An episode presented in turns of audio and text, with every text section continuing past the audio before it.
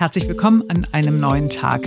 Wir sind Marc Schubert und Simone Panteleit und es ist der Podcast, mit dem wir uns in die Weihnachtspause verabschieden an diesem Freitag. Es ist der 22. Dezember 2023. Es geht heute um zwei Menschen, die nicht singen konnten, aber trotzdem super erfolgreich gewesen sind als Sänger. Und diese Story gibt es als Film. Wir reden natürlich von Milli Vanilli und der Film heißt so wie ihr größter Hit.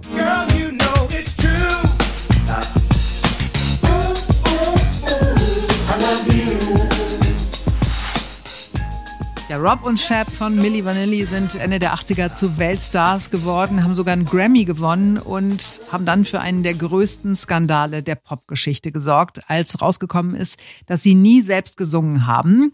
Entdeckt worden sind die beiden von Musikproduzent Frank Farian und der wird im Film gespielt von Matthias Schweighöfer. Wir können das probieren mit dem Singen, aber vorerst seid ihr die, die Frontmänner, die Performer, die Stars. Matthias Schweighöfer hat uns gesagt, dass er von Milli Vanilli erst nach der Wende zum ersten Mal gehört hat. Ich habe Milli Vanilli erst entdeckt, so mit 13, 14 nach dem Fall der Mauer, weil ich bin im Ostteil von Deutschland geboren. Und da lief bei uns jetzt nicht unbedingt Milli Vanilli zu Hause. Aber natürlich war das damals eine irre Geschichte.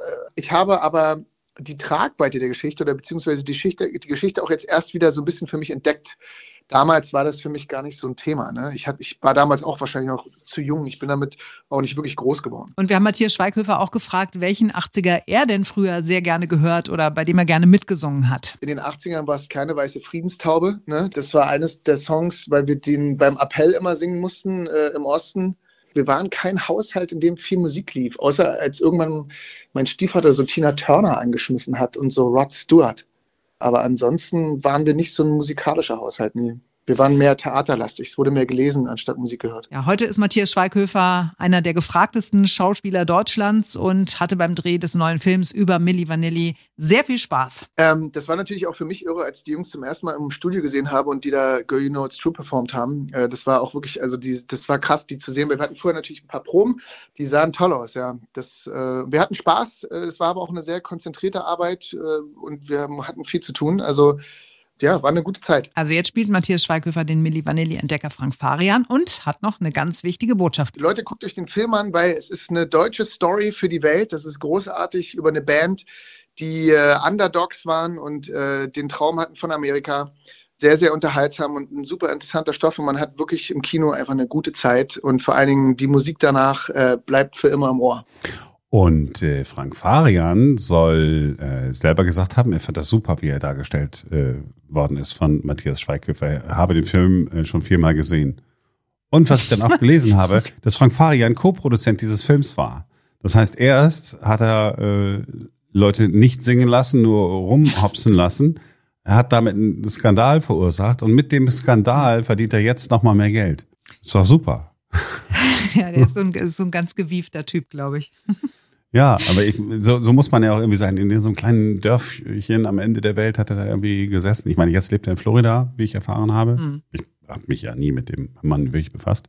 Aber damals, als der Riesenerfolg war, ein kleines Dörflein irgendwo äh, im Niemandsland, und hat er die mhm. Welt gerockt. Naja, cool. So, also das kann man sich angucken äh, rund um Weihnachten, ne? wenn man sagt, ach komm, äh, ich brauche noch eine, brauche noch mal eine Pause von dem Weihnachts dem ganzen Weihnachtsgedöns meinst genau, du? Genau, ich wollte es ja nur ganz kurz einmal noch so sagen, könnte man ja ins äh, Kino gehen, man kann natürlich auch gemeinsam äh, mit allen äh, ins Kino gehen, die man äh, sowieso schon äh, die ganze Zeit gesehen hat, wie man es am liebsten mag. So, was ich ja in der Rubrik äh, Simone, äh, äh, warum darum mag, ne, die wir jeden Morgen haben mhm. bei uns, das ist tatsächlich so, dass wenn man die Frage hört, äh, die jemand gestellt hat, die du dann beantwortest, immer sofort denkt, ja stimmt, Warum ist das eigentlich so? Also, ne, das ist eine Frage. Also deswegen, wenn ich immer sage, ist eine Frage, äh, die man sich wirklich stellt, wenn man sie das erste Mal gehört hat. Und genau so äh, ist das jetzt. Also es ist nicht so, als würde man dumm sterben, wenn man jetzt äh, mhm. es nicht gehört hat. Aber heute finde ich, ist ein mhm. perfektes Beispiel. Ich habe gedacht, ah, ja klar, noch nie äh, drüber nachgedacht, aber jetzt will ich es auf jeden Fall wissen. Warum heißt der Dominostein Dominostein? Wir sprechen an dieser Stelle über die weihnachtliche Süßigkeit und nicht über den Spielstein. Und die Frage ist durchaus berechtigt. Schließlich handelt es sich beim Dominostein, bestehend aus braunem Lebkuchen, Fruchtgelee und Marzipan oder Persipan mit Schokoüberzug, um Würfel. Also warum heißen sie nicht einfach Schokowürfel? Der Vorgänger unseres Dominosteins soll anders ausgesehen haben, als er das heute tut. Vielen Quellen zufolge, die ich gefunden habe, bestand er aus einer Schicht Gelee und zwei Schichten Lebkuchen, die von Schokolade umhüllt waren. Das Ganze war länglich und flach, weshalb er tatsächlich an einen Dominostein, diesen schwarzen Spielstein, erinnert haben soll. Später wandelte sich das Erscheinungsbild und auch der Inhalt. Es kam zum Beispiel Marzipan dazu, beziehungsweise das eingangs erwähnte Persipan, eine süße Masse aus Aprikosen oder Pfirsichkernen, die man im Krieg als Ersatz für Marzipan nahm, als Mandeln knapp wurden. Der Name Dominostein ist aber geblieben. So, ein anderes Thema, das äh, in der Redaktion heiß diskutiert worden ist. Wir haben ja viel über Geschenke gesprochen und auch das, was man nicht schenken sollte äh, zu Weihnachten. Und es kam dann tatsächlich die Frage auf, wie man es denn hält mit den Geschenken für die Katze, Meerschweinchen, Hamster, Hund. Sollen die nun auch ein Geschenk bekommen oder sollen die kein Geschenk äh, bekommen? Ich, äh, also Simone. Ja, ich will. Es war so klar, dass du das nicht gut findest. Nein, also erstens ist es so, die Katzen haben ja schon alles. Also es ist ja so, dass ich nicht auf Weihnachten warte, sondern wenn ich denke, oh, das ist aber wirklich, braucht man überhaupt nicht, aber das kaufe ich mal. Ja, also äh, ne, dann so eine kleine Höhle gab es letztens irgendwie bei Lidl oder Aldi oder so. Äh, Habe ich die gekauft und so, haben sie erst abgelehnt und sich immer nur auf die Höhle gelegt, dass sie dann kaputt gegangen ist. Und ich habe sie dann immer wieder neu aufgebaut. Und jetzt haben sie verstanden, sie müssen reingehen. Ja, oder äh, Geschenke, die ich auch zwischendurch kaufe, auch wenn nicht Weihnachten ist. Hm. Ich habe, es gibt ja so ein neues Tierfutter, weil ich habe gedacht, die dürfen auf keinen Fall was haben, wo so Zucker drin ist. In vielen Sachen ist ja so Zucker mhm. drin. Das ist ja nicht gut für die Tiere. Also, mhm. ich in, in, in, wie heißt es, Zoofachhandel oder sowas? Oder gibt's ein, ein, ein von einer Firma, der Name ich jetzt nicht sage, das ist dann auch ganz exquisit. Das sieht in, in, in, dem, in dem Leaflet, das dabei ist, in dieses wie heißt das, Prospekt, sieht es wirklich mhm. aus, als wäre das ein Restaurantmenü. Gibt's asiatisch, italienisch, also für Katzen. Und das ist mal mhm. ein so, ein so abgebildet, so ja, wie so eine Udon-Nudelsuppe mit so einem halben Ei und so. Denke ich, naja, gut, okay, ist natürlich totale Promotion. Dann komme ich nach Hause, ey, Schweine teuer, ja, kosten irgendwie 90 oder 85 Gramm, irgendwie zwei Euro, so und so viel. Aber ich gut, also dann mache ich dieses kleine Döschen auf, das so klein ist, dass man es kaum in der Hand halten kann. Und da ist tatsächlich ein kleines halbes Ei drin. Ein Wachtelei. Really? Ja, wo ich gedacht, nein, geil. das kann ich nicht mehr kaufen. Das ist wirklich nicht mehr in Ordnung. So, und jetzt soll ich zu Weihnachten, so Weihnachten soll ich dann da noch einen drauflegen. Was soll es denn jetzt sein?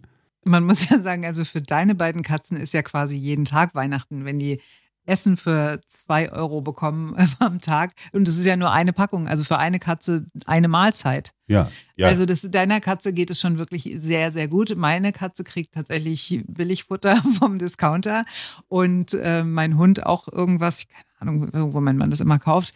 Also wir haben ja Hund und Katze, die mhm. bekommen jetzt nicht das teuerste Futter und sie bekommen auch keine Geschenke an Heiligabend. Also sie kriegen extra Leckerli, das schon.